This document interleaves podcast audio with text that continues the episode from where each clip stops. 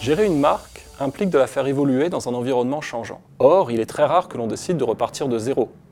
L'évolution de la marque pose donc souvent la question des aspects du positionnement que l'on va conserver et de ceux dont on va se défaire. Parfois, le responsable marketing est soumis à des demandes paradoxales.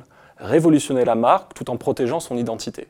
Et certains y arrivent très bien. Nous avons tous en tête des exemples de marques qui nous donnent l'impression d'avoir toujours été là, tout en restant au goût du jour. Tout un courant de recherche s'intéresse à ce phénomène à travers le concept de patrimoine de marque. Le patrimoine, c'est l'ensemble des éléments tangibles et intangibles dont on a hérité ou que l'on a acquis et que l'on protège en vue de les transmettre. Cette analogie permet de mieux comprendre comment certaines marques s'adaptent tout en célébrant leur longévité. Dans la littérature, on ne trouve pas d'outils qui puissent mesurer de manière satisfaisante à quel point les consommateurs perçoivent que les marques mobilisent leur patrimoine dans leur mix marketing. Ou alors, les quelques outils existants mélangent nostalgie, authenticité, prestige, au lieu de s'en tenir à un phénomène temporel de changement et continuité. Pourtant, il semble important de pouvoir en mesurer la perception par le consommateur pour s'en servir dans des études de marché, dans des enquêtes, pour se comparer à ses concurrents, par exemple. Notre recherche a suivi une méthode de développement d'échelle classique. Nous avons conduit quatre études.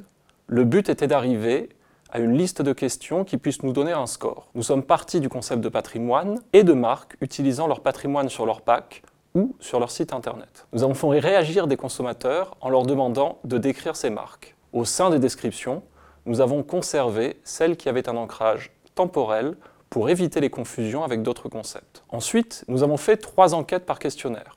En tout, notre étude a concerné 37 marques et plus de 1500 répondants issus de panels français.